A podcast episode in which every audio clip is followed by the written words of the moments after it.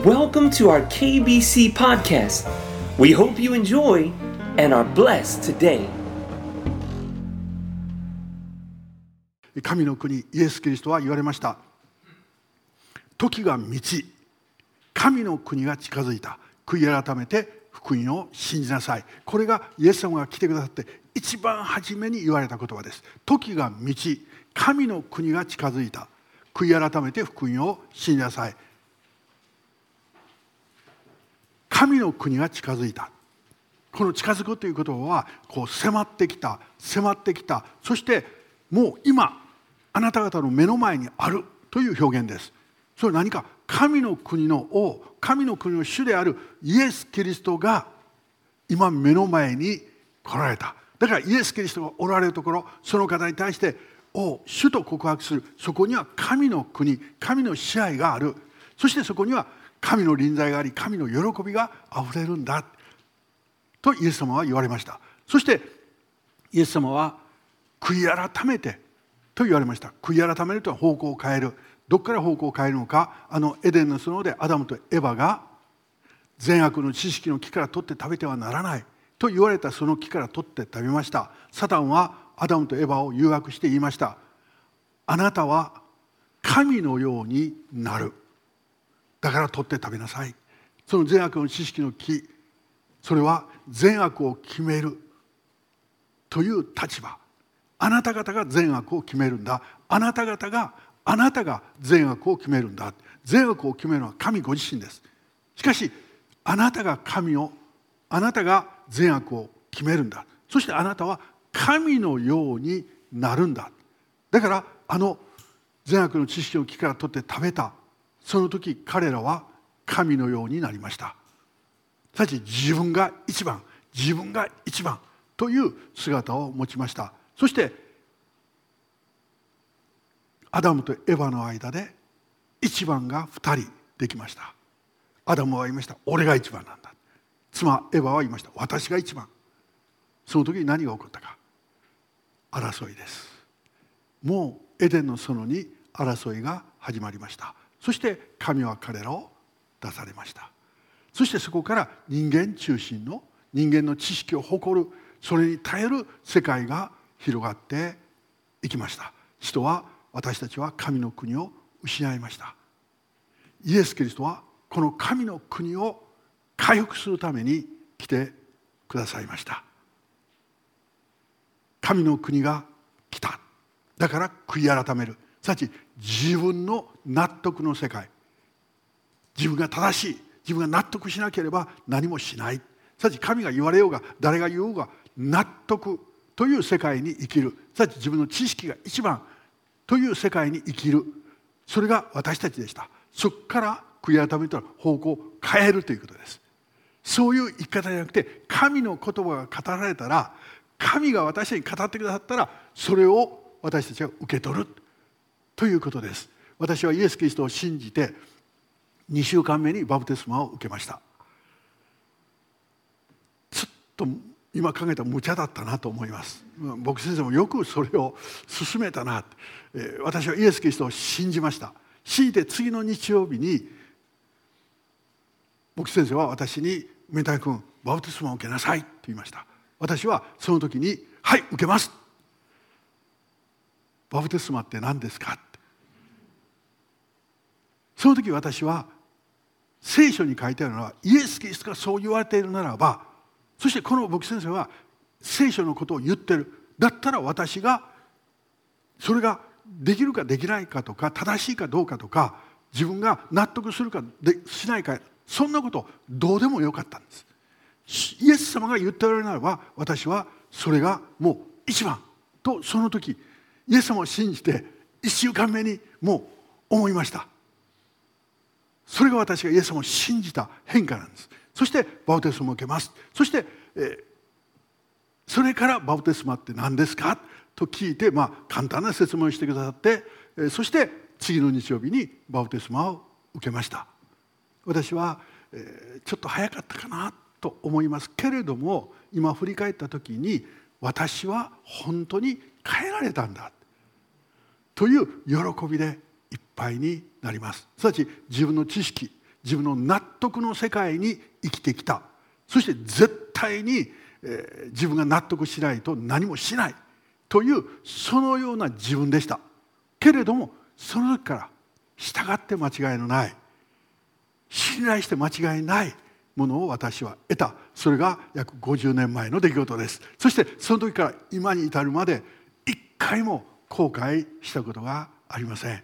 そして今に至るまでイエス様は真実に私を導き続けてくださっています。私は愚かな時醜い時私には本当に失敗。このクリスチャン生活の中でも山ほどあります。いっぱいあります。この中の多くの人たちはそういうことを知っています。牧師はたくさんの失敗をしている。出会いの中でも献金をするのを忘れてみたり、えー、自分が出るべき時じゃない時に出てみたり、えー、とかもうもう責めようと思ったらいっぱい私は失敗をしました。でも神様はそれは全部益にしてそして今、えー、なお喜びの中に入れてくださっている。神様は本当に真実なお方。そして主は言われた。時が満ち神の国が近づいた。悔い改めて福音を信じなさい私たち何を信じるか福音を信じます。福音とは良い知らせです。イエス様が十字架で死にあの十字架で私の罪を全部負ってくださった葬られた3日目によみがえった傷跡を見せ安心しなさい。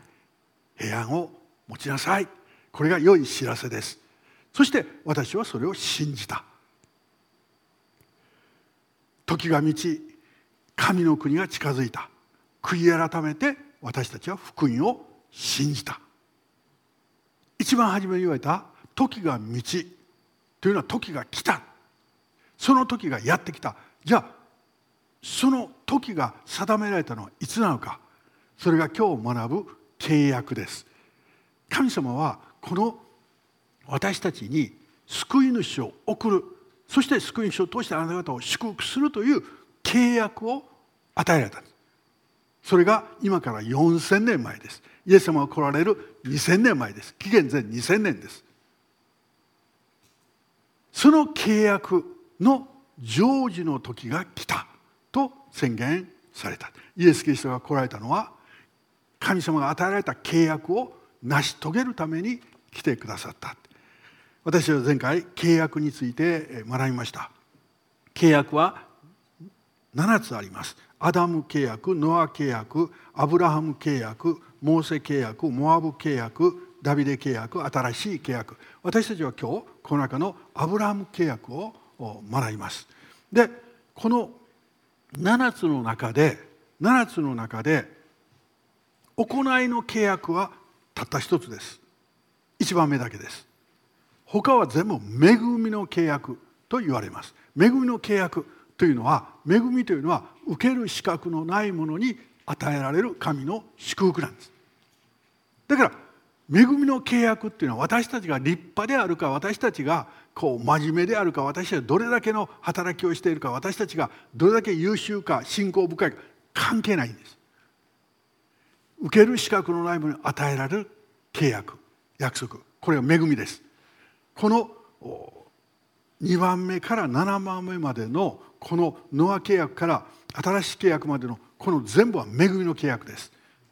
1個だけ行い契約です。なぜ一番のあなた方はこの園にあるどんな木から取って食べてもいい？しかし善悪の知識の木からは取って食べてはならない。あなたが取って食べる時あなたは必ず死ぬ。これ契約です。これだけが行い契約です。なぜかそれはアダムとエバはまだ堕落してなかったんです。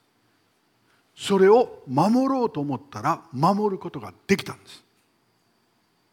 だから神様は彼らに契約を与え彼らはそれに対して「はい」と答えた。これ契約の関係です。そして彼らはその契約を自由意志の中で破ったんです。だからあなた方は死ぬというこの結果を受けなければなかったんです。死とは何か。関係が壊れることです。自分の命との関係が壊れてしまう。これが私の死です。人と人との関係が壊れる。アダムとエヴァの関係が壊れる。これが孤独です。そして神と人との関係が壊れる。これが人間中心の社会。だから私の中に死が入った。その時から私たちは死ぬもの。そして私たちはいつかこの自分自身の霊と体が離れていく。という死を経験しなければならなくなりました。イエス・キリストはこの死から私たちを解放するために救うために来てくださった。2番目ノア契約。これはノアと結んだもう洪水では滅ぼさないという契約です。神様はもう私は洪水ではこの地を滅ぼさない。そのために虹を天に置かれました。虹は天と地をつなぎ地を祝福する象徴です。前回私たち8月18日このノア契約について学びました。午前学びました。そして夕方この新しい街道にこれができました。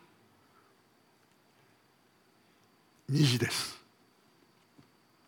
私はそれを見た時すごく喜びました。そしていろんな人たちからメールをもらいました。そして今日来たあのノンクリスチャンの方も私に iPad を見せてくださって教会にね虹が虹がまあ私はもうそれ知ってます。あのあります。というちょっと申し訳なかったんで「あそうですか。じゃあ見せてください」iPad を見せてくださった。するともうこの新街道の端からこの教会の敷地全体にその虹がかかってそしてその方に「よく見てください。これ二重になってるでしょ」って。本当に一つの虹があってこれの上にもう一つ虹があったんです。だから私が写しているもっとこういい写真でした。何が嬉しかったかノンクリスチャンの人がそれを見せてくれた今度あの印刷して持ってきてくれると言ってました。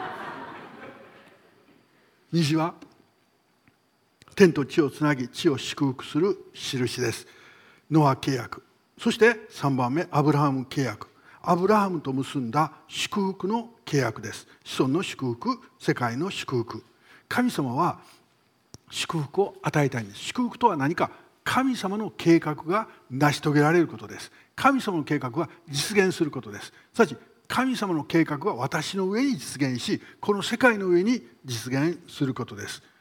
イスラエルを通して神の国の祝福が全世界の民族に広がります。そしてモーセ契約。これはモーセを通して結んだ祭司の王国の契約です。このモーセ契約はイスラエルの民ユダヤ人だけに与えられました。ですから外国人である私たちはこのモーセ契約の中には入っていません。なぜかそれはイスラエルユダヤ人には特別な使命がありました。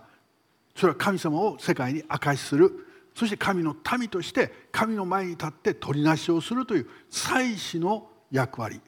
そしてそのために彼らはこの世界の中で多民族と一緒になってはいけなかったんです。すなわち神が選ばれたイスラエルという民族として生きなければなかったんです。日本人は海外に行くともう3世代目には日本人であることがこう分からなくなります。ブラジル行った人たちは1世は日本人である自覚があります。でも2世になるともう亡くなって3世孫の世代になるともう完全に、えー、もうブラジルの考え方ブラジルの人です。これは中国に行った人たちの子供も同じです。また韓国や北朝鮮に行った人たちの孫も同じです。しかしユダヤ人は違うんです。全世界に行っても彼らはどこに行ってもユダヤ人である。そして自分たちは取りなす民であるという自覚を持っているわけです。なぜか彼らは安息日を守ります。安息日というのは土曜日のことです。今も。そしてイスラエルの人たちは食べ物を規定を守り豚を食べません。鱗のない、えー、食べ物あの魚さちうなぎとか、えー、土壌とかそういうものは食べません。たくさんの食べ物規定があります。なぜそのような規定が与えられたか。それは彼らが食べ物規定を守ることによって違法人といつも分けられている。ということなんです。ある人は言いました。イスラエルの人が安息日を守ったのではなく立法を守ったのではなく安息日来てまた立法がイスラエルユダヤ人を守ったんだ。すなわちユダヤ人であり続けるように立法がしてるわけです。それは彼らがユダヤ人としての役割祭祀の役割を果たすためであるわけです。しかしその立法は誰も完全に守ることはできません。だから神様はもう一つのモアブ契約というのを与えられました。モアブ契約というのは悔い改めの契約です。もし立法を破った時神様前に罪を犯した時に私がその罪を言い表すならば神はそれを許してくださるという悔い改めの契約です。モアブの地で結んだ悔い改めの契約。悔い改めの祝福の回復です。そしてダビデ契約というのはダビデと結んだ永遠の神の国の契約。ダビデの時代にイスラエルのために一番大きくなりました。そしてダビデが王として理想的な国家を一時的に作りました。それは後に来るイエス・キリストの神の国の雛形模型となりました。そして新しい契約教会と結んだ永遠の命とイスラエルの回復の契約です。今日私たちはこの中のアブラハム契約を見ます。このアブラハム契約はこの契約の中でも一番大きなものであり私たちと直接関係のあるものです。アブラム契約。それは主はアブラムに言われた。あなたはあなたの土地あなたの親族あなたの父の家を離れて私が示す地へ行きなさい。そうすれば私はあなたを大いなる国民としあなたを祝福しあなたの名を大いなるものとする。あなたは祝福となりなさい。私はあなたを祝福する者を祝福しあなたを呪う者を呪う。これがアブラム契約です。そしてこの後15章やまあ、これは12章にありますけども15章17章にもアブラム契約は繰り返し出てきます。アブラム契約は3つの内容があります。まず神様はアブラムに契約約束をされました。アブラム私はあなたを、はい、もう一度。私はあなたをあなたの子孫をあなたの子孫を通して世界を、という祝福の契約です。神様はアブラハムにあなたを祝福しあなたの子孫を祝福する。この時これを聞いた時アブラハムには子供は一人もいませんでした。神は彼彼にまた妻に子孫を与える。その子孫を祝福する。アブラハムの子孫がイスラエルです。イスラエル。アブラハムにイサクという子供が生まれイサクにヤコブという子供が生まれました。そしてこのヤコブが本当にひどい人だったんです。もうずるいしえー、計算高いしそして、えー、時には臆病者だし。でもこの人ただ一つのことを忘れたんです。自分の愚かさを知ってた。だから神にすがりついて私を祝福してくださいともう神と戦うようにして願った人なんです。神は彼にあなたは私と戦って祝福を勝ち取ったものということでイスラエル。エルっていうのは神という意味です。エルが神イスラというのは戦うという意味なんです。すなわち神と戦って祝福を得たもの。すなわち自分には祝福を受ける資格なんかはない。でもあなたの祝福なしでは生きることができませんと言って神にすがりついた神はそのヤコブにあなたはイスラエルだ。このところからイスラエルという民族が広がっていくわけです。だからアブラハムという一つの家庭からイスラエルという民族。後にユダヤ。ともユダヤ人とも言われます。この民族が広がっていった。そして今も存在しているということです。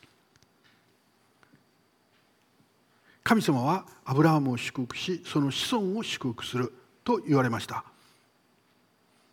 アブラハムを祝福するというのは大いなる国民とする国民の約束です。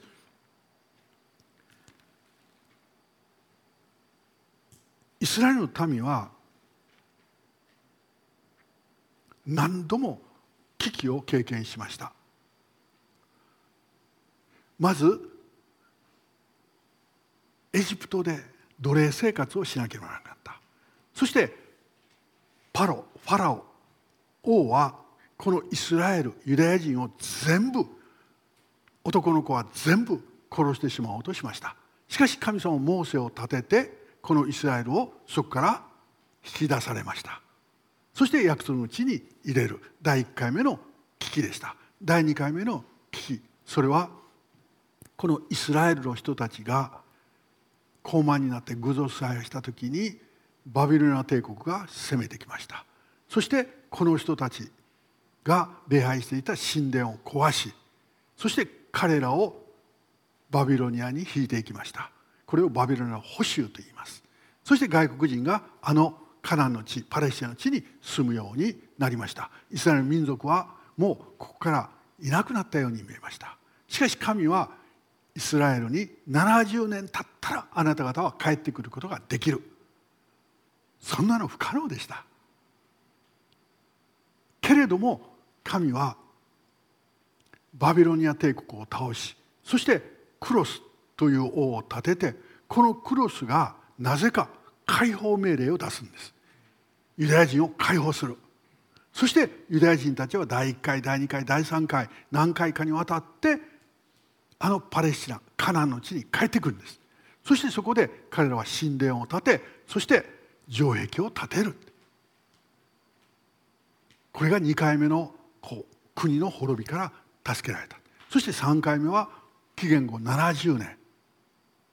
ローマ帝国があのエルサレムを攻めました。そしてあのヘロデ大王が作った神殿を全部壊しました。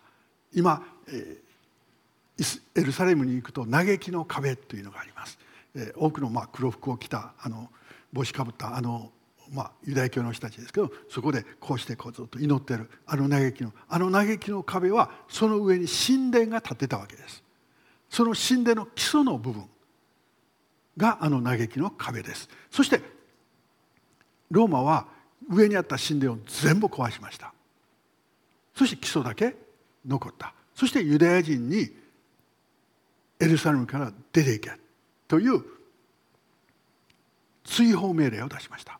その時からユダヤ人は全世界に放浪するようになりました。いわゆるディアスポラ離散の民になりました。あるユダヤ人はヨーロッパに逃げる。あるユダヤ人はロシア、まあ、ソ連に逃げる。あるユダヤ人はアフリカに逃げる。そして後にはずっとアジアにユダヤ人は逃げる。そして日本にまでユダヤ人は逃げてきた。東北の方に、えユダヤ人たちが逃げてきたという記録があります。この紀元後70年にユダヤ人たちは全世界に散らされました。そしてイスラエルという国家は国はもうなくなりました。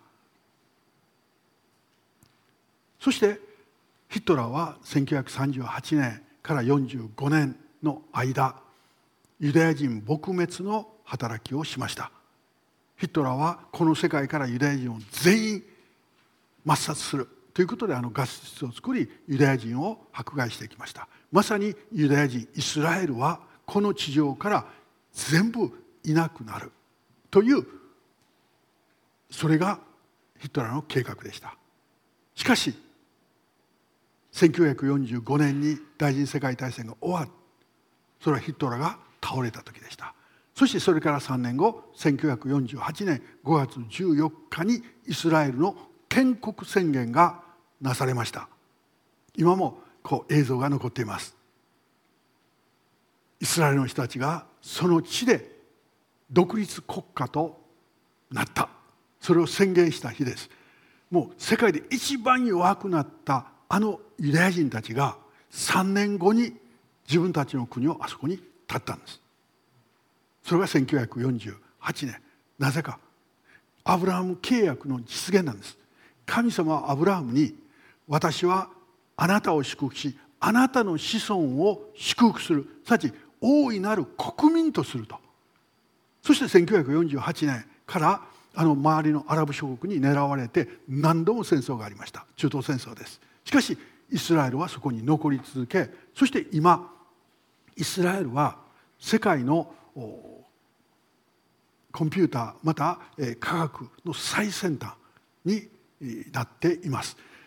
私はイスラエルにもう20年ぐらい前に行った時あのイスラエルの地というのはまさに荒野でした。こう荒野ですね。砂漠地帯でした。しかし何年か前に行った時にそこに緑があふれたんです。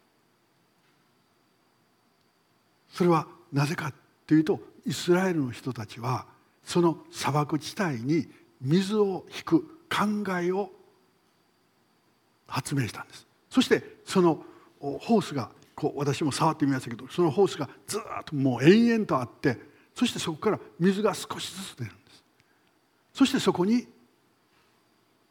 果物ができる。夏目シができる。多くの作物ができる。ですからこう上から見た時にイスラエルは緑にあふれた地になっています。これは旧約聖書の中に荒れ地に水が湧き荒野に水が湧きそして緑がそこを覆うというこれは聖書の中の約束です。今私たちはイスラエルに行くとそれが見るそれを見ることができる。実現しているのを見ることができる。これは何かアブラハム契約の実現なんです。私はアブラハムを祝福する。アブラハムの子孫を祝福する。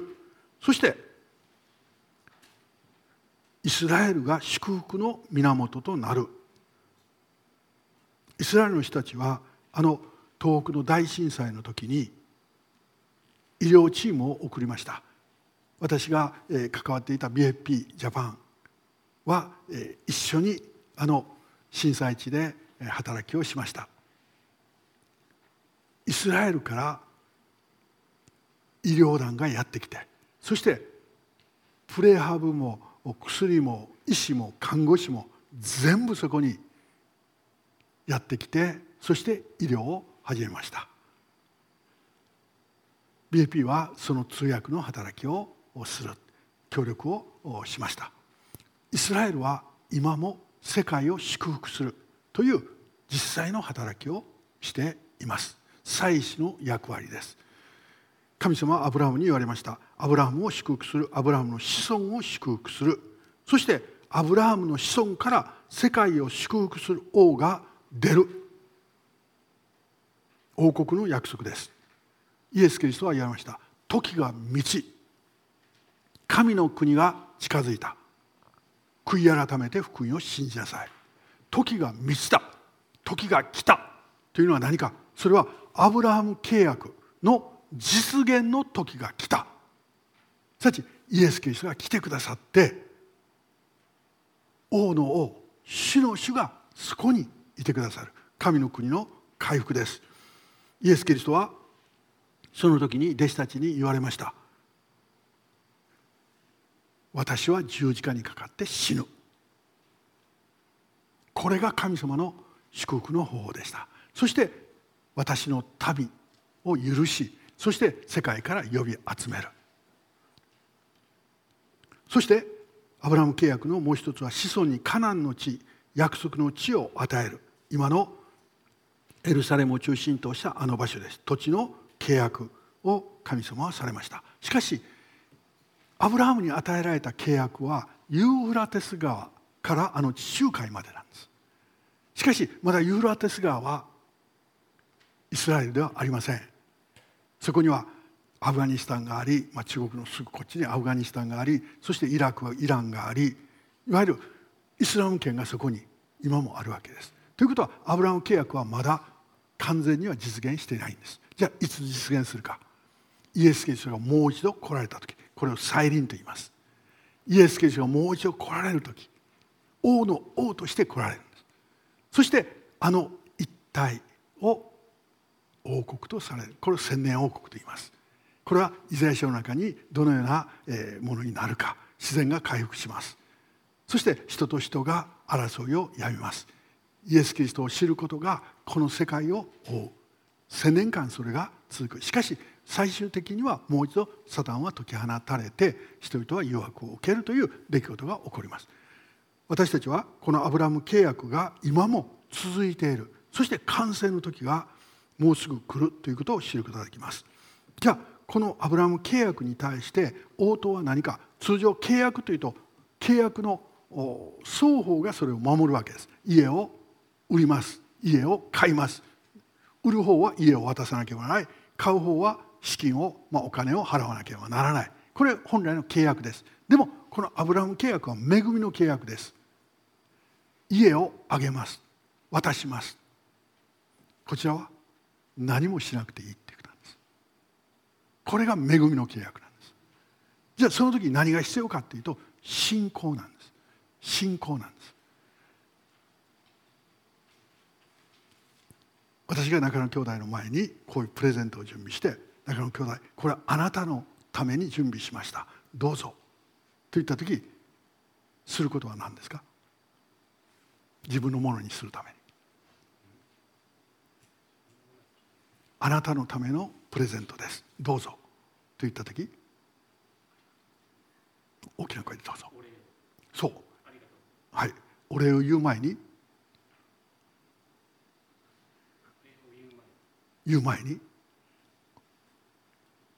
え受け取る前に俺言います？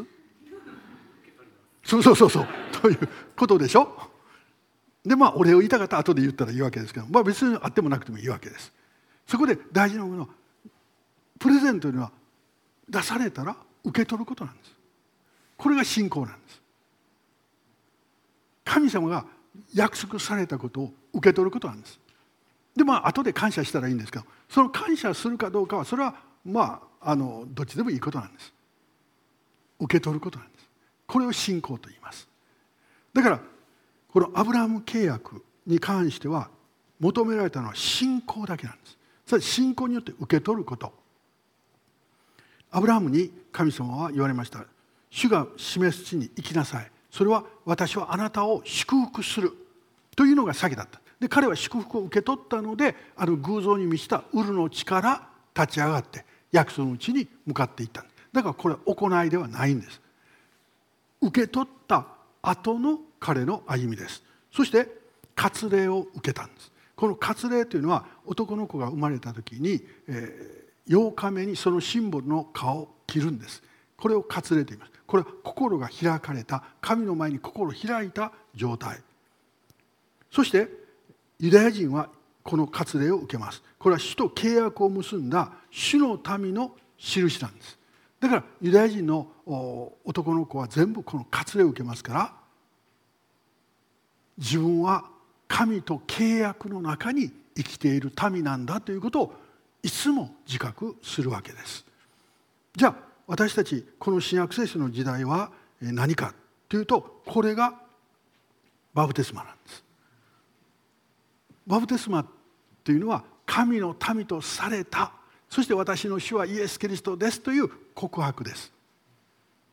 ですから私たちはバプテスマを受けて主の民として公に歩んでいくということ。であるわけです。バプテスマは条件ではありません。救いの条件ではありません。救われたので私たちはバプテスマを受けイエス様に死と告白して歩んでいくということになるわけです。そしてアブラハムは名前が変えられました。今アブラハムアブラハムって言ってますけど初めはアブラムと呼ばれました。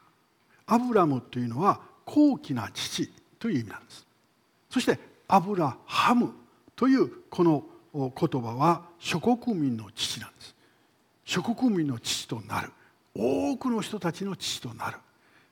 私たちクリスチャンもこうあの信仰の父としてアブラハムを、まあ、聖書はそう表現しています。ですから世界中の人たちから今アブラハムは信仰の父と呼ばれているわけです。諸国民の父になりました。でもこの契約を与えられた時まだイサク生まれてないんです。子供一人もいない。だから信じる。ものとしてあなたは信じたものとしてアブラハムとこれから名前を言いなさいと。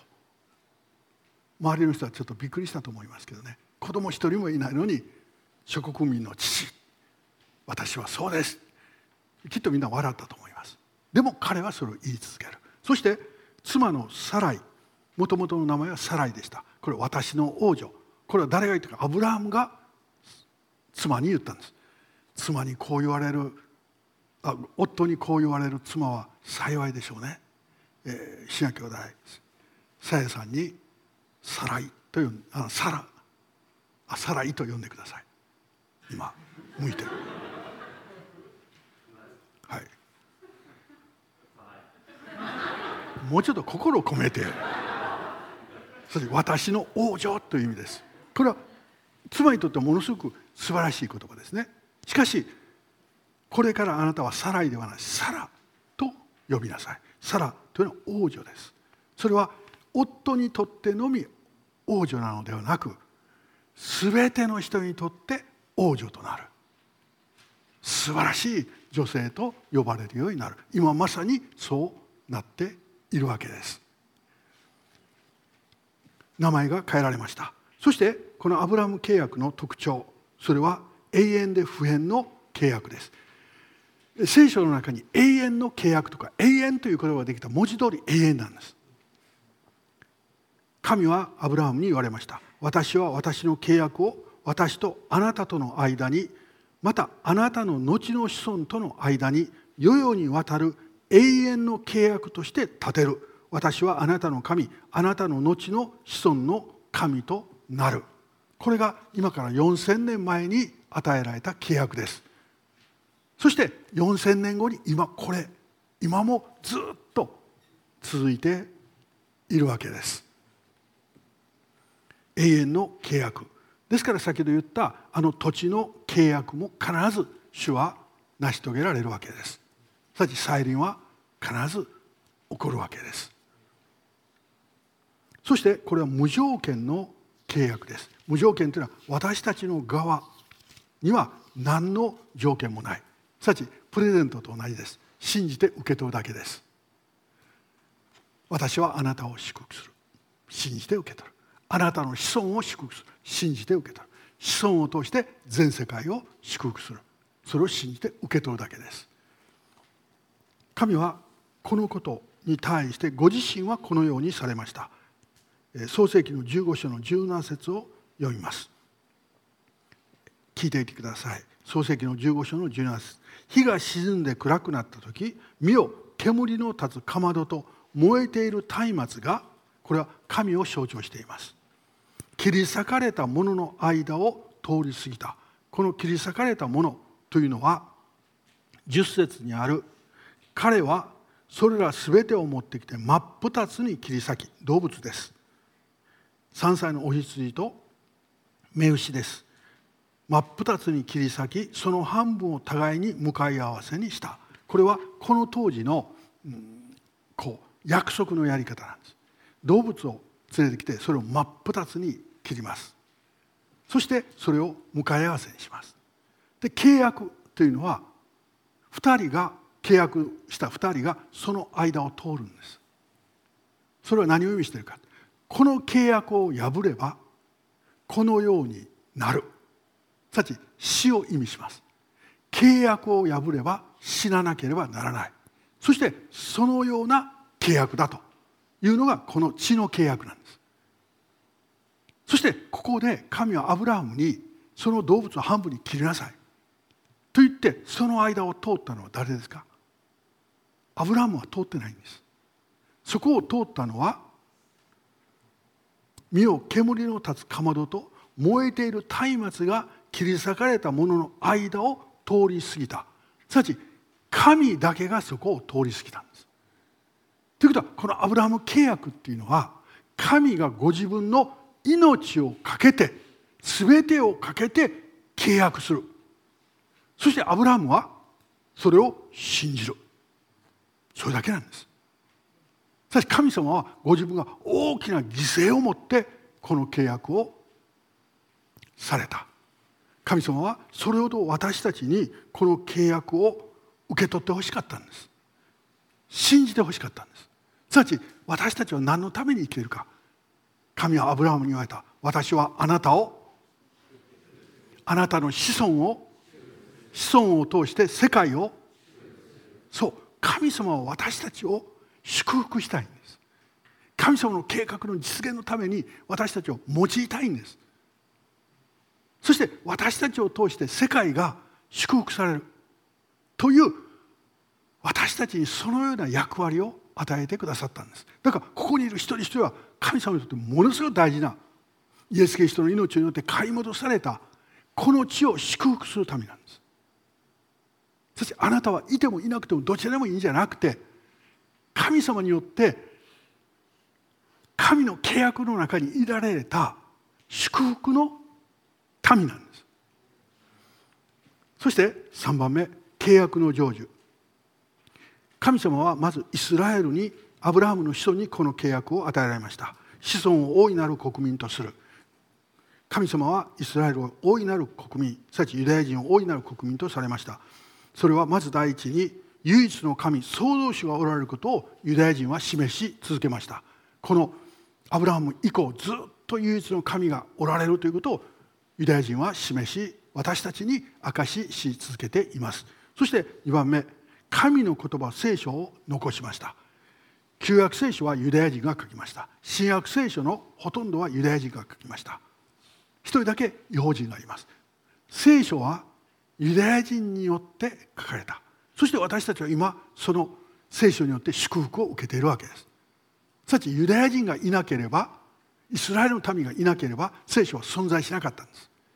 ユダヤ人はイスラエルは世界を祝福するためのこの働きをしました。これが契約の成就です。そして3番目救い主を送り出した。今日ダビデの町に救い主がお生まれになりました。クリスマスです。イエス・キリストの誕生です。イエス・キリストはアブラハムの子孫ダビデの子孫として生まれる。これが契約だったんです。だからマタイの一章にはその契約の成就としてイエス・キリストの系図がずっと書いてあるわけです。神はあのアブラハムの子孫を祝福しそして救い主がこの子孫を通して生まれた。じゃああそこに系図に書いてある人はみんな良い人だったかって。恵みの契約なんです。あそこに書いてある本当にひどい人もいたんです。そして女性も出てきます。その女性は元友情です。でも神様はその人を用いられたんです。そしてもう一人の女性は夫に先立たれそして再婚をした女性でした。神様はその女性も選び祝福の器として用いられた。すなわちこの系図の中にはそのように人間一人一人実際に生きてきた人間完全ではない不完全な人間でも神は恵みの契約としてこれを実現された。だから私たちは自分が立派であるとか立派でないとか自分がこう優れてるか優れてる。まあもうはっきり言うとどうでもいいことなんですそんなの。神様の契約が私を通して成就するんだとアブラハムのように信じるだけなんです。それだけが求められています。そしてユダヤ人は教会を生み出しました。そして教会は全世界にあります。エルサレム教会はユダヤ人ばかりでした。そして安定教会になった時にユダヤ人を通して今度外国人がそこに加わっていく。そして本来は教会というのはユダヤ人とそして外国人が一つとなっている。これが教会なんです。すなわち隔ての壁が取られて一つとなっている。ところがカトリック教会が、えー、ユダヤ人を排斥していきました。イエス・キリストを十字架にかけた民という間違った理解をしてそして排斥しそして彼らを迫害し教会からユダヤ人がユダヤ人として生きることを全部退けていった。だから教会というのは外国人の群れと人々は考える。でも聖書が言っている教会はユダヤ人がおり用人がおりこの人たちが一つになったところ群れ。そして全ての口がイエス・キリストは私の主ですと告白する。これが教会です。この教会がユダヤ人の人たちによって生み出されました。そして今世界を祝福しています。ですから教会はイスラエルと共に諸国民を祝福します。私たちは宣教します。宣教とは何か。それは神の国のこの祝福。神の契約。永遠の命をこの地に広げていくことなんです。イエス・キリストがそのことを成就してくださった。私たちを救いの中に入れてくださった神のためにしてくださったということを人々に伝えそしてその人たちがこの神の国の祝福に預かる。だからイエス・キリストを信じた時私たちはどんな経験しましたか？私は50年前です。イエス様を信じますと言った時に自分の内から喜びが湧き上がってきた。そしてそれがずっと続いている。確かに困難もありました。難しいこともあります。自分の愚かさ失敗に本当にこう情けなくなる時もあります。でも私のうちにはいつも主を礼拝する時賛美する時喜びが今今50年間変わらず溢れてきます。それは自分にこだわらないから。自分の強さとか弱さとか失敗とかもうそれはもう神様全部知っておられる。それを私たちいちいちいちいち私が神の前に持ってて私こんなものですこんなものです。悔い改めの時には必ず一回言わなきゃならない。でもその後私こんなものですこんなものですともうあえて言いますね。謙遜ぶってこんなものがとかもう私たち言う必要はないんです。なぜか私たちはアブラハムに与えられた契約を受け継いでいるものなんです。神様は私たちに言われた。私はあなたをあなたの子孫を子孫を通して世界を。だから私たちはこの地を祝福するんです。いなくてはならない人一人なんです。皆さんが職場に使わされている。そこを皆さんは祝福することができるんです。皆さんがその地域に住んでいる。そこを皆さんは私たちは祝福することができる。教会はここにある。教会はこの大野の地を祝福することができるんです。私は今日それを経験したんです。それが本当に広がっている。それがあの花でした、えー、もう暗いので見えないと思いますけど受付のところにあの新街道の受付のところにその花置いてあります。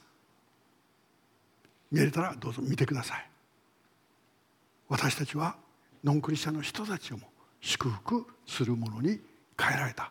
教会はこの地を祝福します。なぜかアブラハムに与えられた契約だからです。私はこの契約の中に生きてる。繰り返します。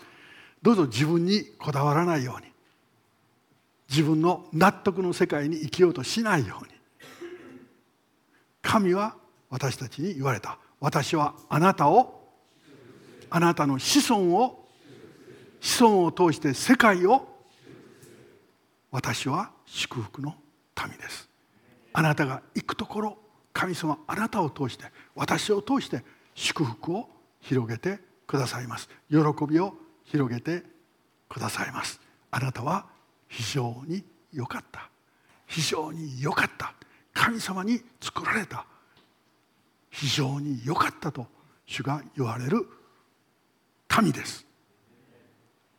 確信を持って歩むことができますように祈ります。素晴らしい神様私たちを祝福の民としてくださっていることを感謝します。この地を祝福させてください。私たちを通してあなたが崇められ神の国がこの地に広がりますようにイエス様の名前によって祈ります。アメン。今立ち上がって、えー、お一人お一人は祝福の民です。祝福の民です、えー、周りの人たちに言いましょう私の主はイエス・キリストです私の主はイエス・キリストですと互いに祝福して告白しましょう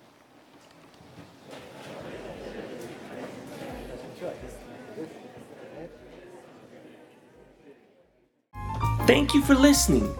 We hope that today's podcast was a blessing in your life. See you next time. Produced by KBC.